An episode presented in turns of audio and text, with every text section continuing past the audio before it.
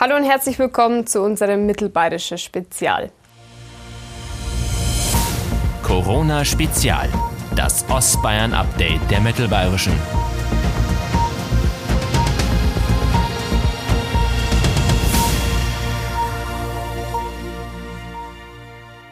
Seit Mitternacht gilt die Ausgangsbeschränkung, die Markus Söder am Freitag ins Leben gerufen hat. In schweren Zeiten möchten viele Gott nahestehen. In der Corona-Krise bleibt den meisten Gläubigen nur das Gebet zu Hause. Auch die Kirchen werden kreativ, denn die Gotteshäuser haben auch geschlossen. Wie reagieren die katholische und die evangelische Kirche auf die Corona-Krise?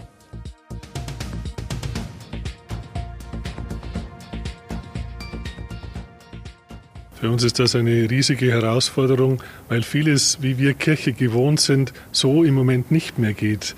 Äh, wir versuchen einfach weiterhin den Menschen etwas von der Nähe Gottes mitzugeben, ihnen Mut zu machen.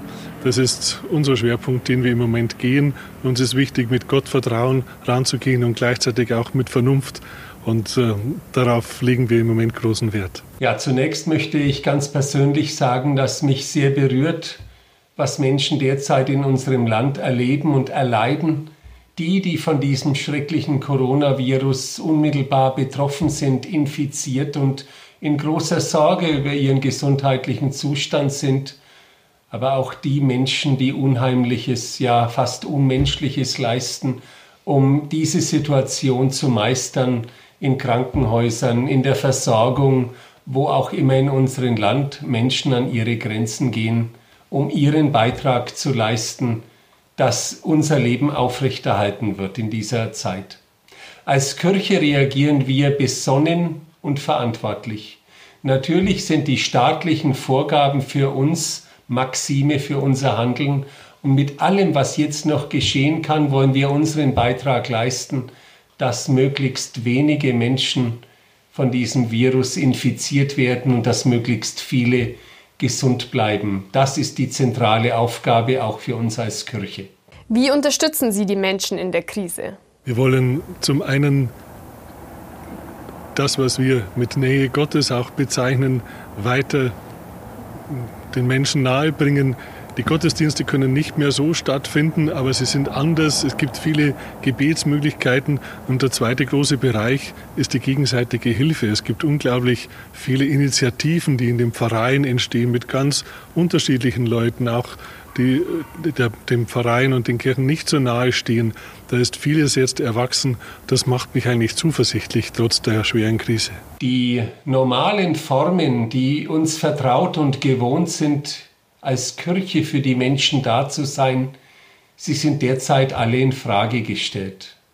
Menschliche Nähe, das, was uns auszeichnet, was uns als evangelisch-lutherische Kirche am Herzen liegt, das ist derzeit nicht möglich. Und dennoch gilt es, für die Menschen da zu sein, Menschen nahe zu kommen, ohne ihnen persönlich nahe zu sein.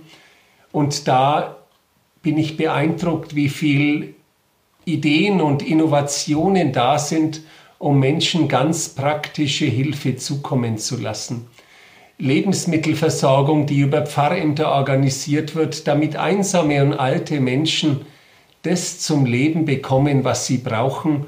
Und da haben wir als Kirche eine wunderbare Aufgabe und ich bin begeistert und, und dankbar, dass wir diese Aufgabe kreativ und auch effektiv annehmen. Viele möchten Gott in den schwierigen Zeiten nahestehen. Wie sieht es bei Ihnen mit Gottesdiensten aus? Wir haben von Anfang an gesagt, die Gottesdienste finden weiter statt. Wir sagen keinen Gottesdienst ab, aber sie sind natürlich ohne Öffentlichkeit, das heißt eigentlich mit geschlossenen Kirchentüren, ähm, die aber durch neue Medien zum Beispiel offen sein können. Wir läuten die Glocken, wie wenn alle eingeladen würden.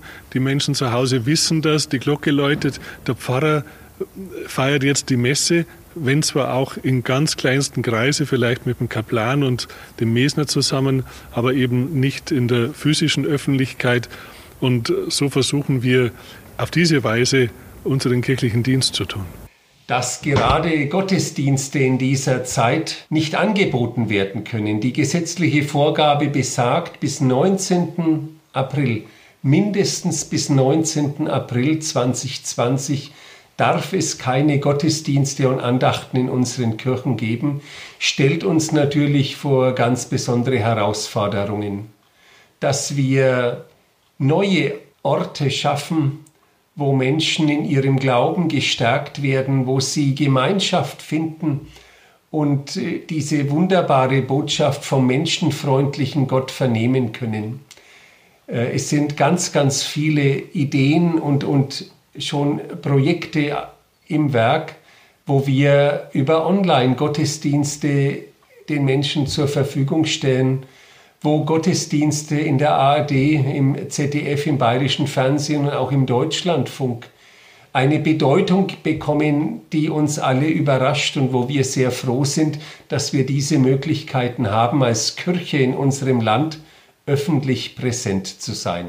Was ist mit Hochzeiten, Taufen und Beerdigungen? Ja, die staatliche Vorgabe ist, dass keine Zusammenkünfte in Kirchen sein dürfen.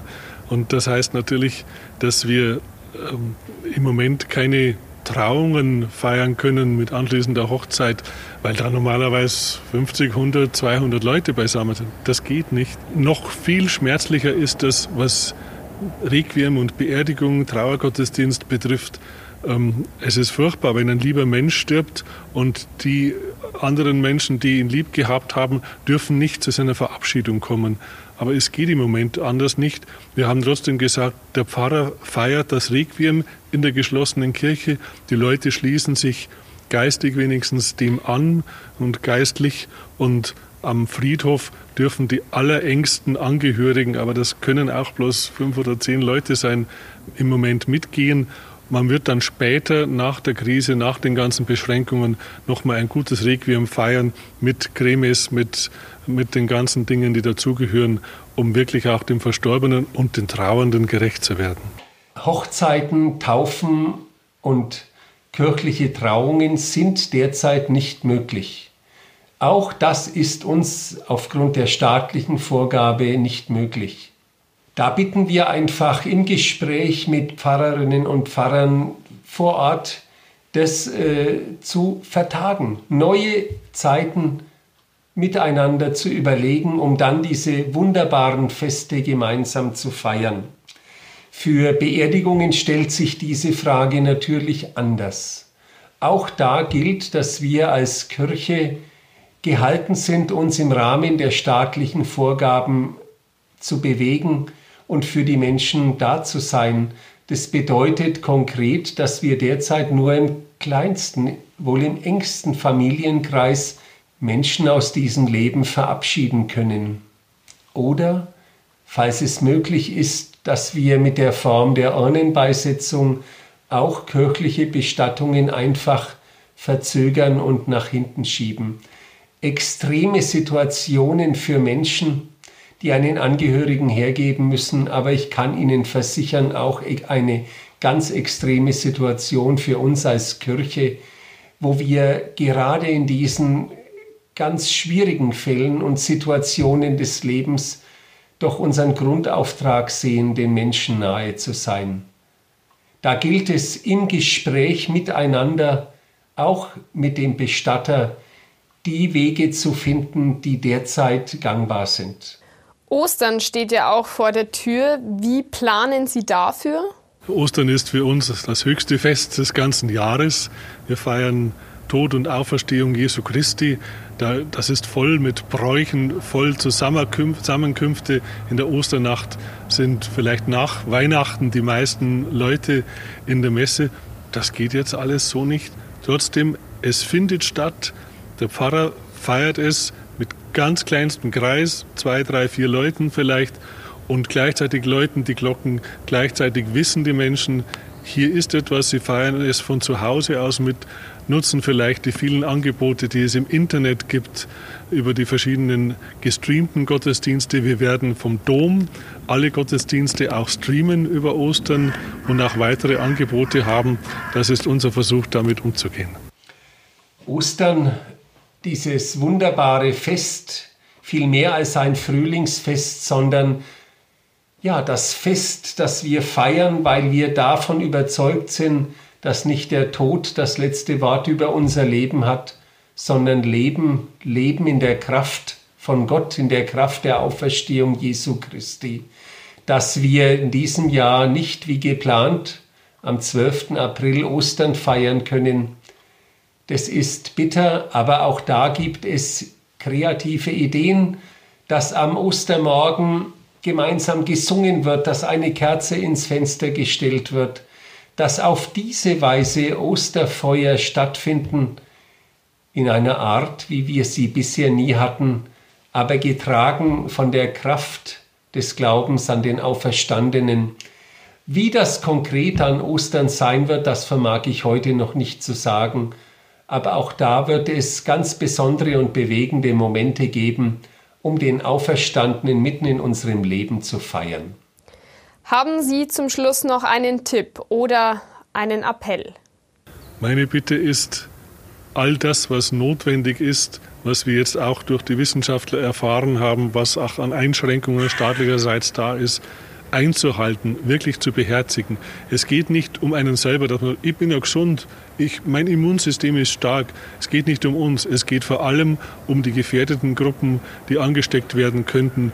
Und denen gehört unsere, unsere Sorge und zum anderen auch den vielen Menschen, die jetzt vielleicht in dieser Krise hinten runterfallen oder irre werden an dieser Situation, dass wir die stützen und dass wir bei allem das Vertrauen in den allmächtigen Gott nicht verlieren. Ich bin jetzt 56 Jahre alt. So eine Situation habe ich noch nie erlebt. Die Kriegsgeschichten kenne ich nur aus Erzählungen. Was wir derzeit erleben, ist wirklich ein Ausnahmezustand. Aber ich bin fest davon überzeugt, dass nicht das Coronavirus unsere Welt in Händen hat, sondern dass diese Welt und unser Leben eingeschlossen in guten Händen Gottes liegt. Und dass diese wunderbare Botschaft, dass Gott diese Welt in seinen Händen hält, gerade dann an Tragkraft, an Kraft, an Lebenskraft entfalten kann, wenn schwierige Zeiten da sind, wie wir sie derzeit erleben, wo niemand weiß, was morgen genau sein wird. Gott hat uns nicht den Geist der Furcht gegeben, sondern den Geist der Kraft, der Liebe und der Besonnenheit. Dieses wunderbare biblische Wort trägt auch mich ganz persönlich durch diese so skurrilen und, und schwierigen und, und ja, Zeiten. Und ich wünsche Ihnen, dass Sie in Ihrem Leben, in dieser ganz besonders schwierigen Phase, die wir miteinander erleben, persönlich, mit der Verunsicherung gesellschaftlich, mit den Unwägbarkeiten, wie sich alles entwickelt wird, dass wir in diesen Zeiten uns Kraft daraus schöpfen, im Vertrauen, dass Gott diese Welt in seiner Hand hält. Ich wünsche Ihnen von Herzen alles erdenklich Gute. Bleiben Sie behütet und bleiben Sie gesund. Herzlichen Dank dem katholischen Generalvikar Michael Fuchs und dem evangelischen Regionalbischof Klaus Stiegler.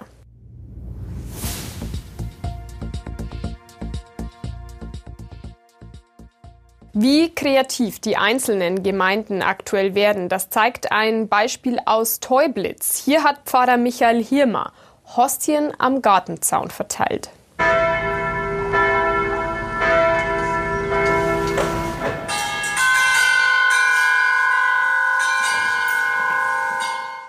ein Mitbruder und eine gute Freundin haben mich darauf aufmerksam gemacht, dass es auch schon andere Priester in der Diözese gibt, die jetzt mit dem Allerheiligsten durch die Straßen ziehen und dort ganz bewusst für die Menschen beten und dort auch segnen. Den Leib Christi den Menschen in die Hand legen, das geht jetzt mittlerweile nicht mehr. Wir müssen Rücksicht nehmen auf die Gesundheitsgefährdung der Menschen. Wir müssen als Kirche hier auch Vorbild sein und vorangehen.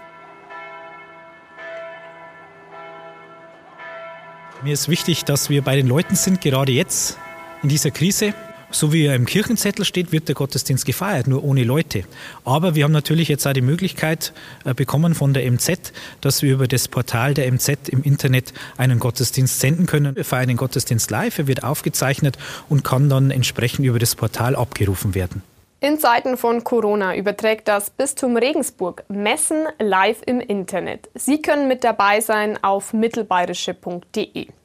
Wie sich das Virus verbreitet und die aktuellen Fallzahlen, das finden Sie ebenfalls auf mittelbayerische.de in unserer interaktiven Grafik. Ich wünsche Ihnen jetzt noch eine gute Zeit. Bleiben Sie gesund.